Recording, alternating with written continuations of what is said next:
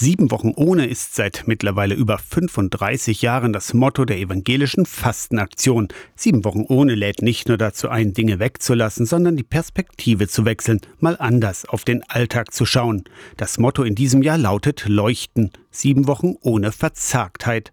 Klingt angesichts von Krieg und Klimakrise wie das Pfeifen im Walde, gibt doch die Weltlage allen Grund, verzagt zu sein. Stimmt sagt Markus Breuer von sieben Wochen ohne. Wir haben wirklich eine Menge Grund, auch Angst zu haben. Aber die biblische Verheißung stellt unserer Angst eine Hoffnung entgegen, die größer sein will als unsere Angst. Und wenn wir das auch in unserem Leben, in unserem Gesicht, in unseren Begegnungen mit anderen Menschen spiegeln, dann kann sich die Welt auch verändern. Als Licht in der Dunkelheit mit Leuchten, so wie das Fastenmotto. Im christlichen Verständnis sind die 40 Tage vor Ostern Vorbereitungszeit. Fasten gilt als Symbol der Buße und der spirituellen Erneuerung.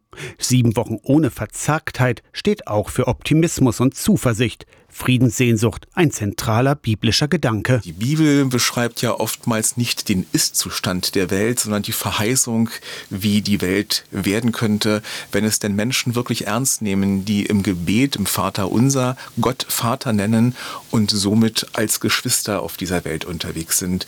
Das wäre das Ende von Krieg und Not. Sieben Wochen ohne Verzagtheit, das Motto der evangelischen Fastenaktion zwischen Aschermittwoch und Ostern.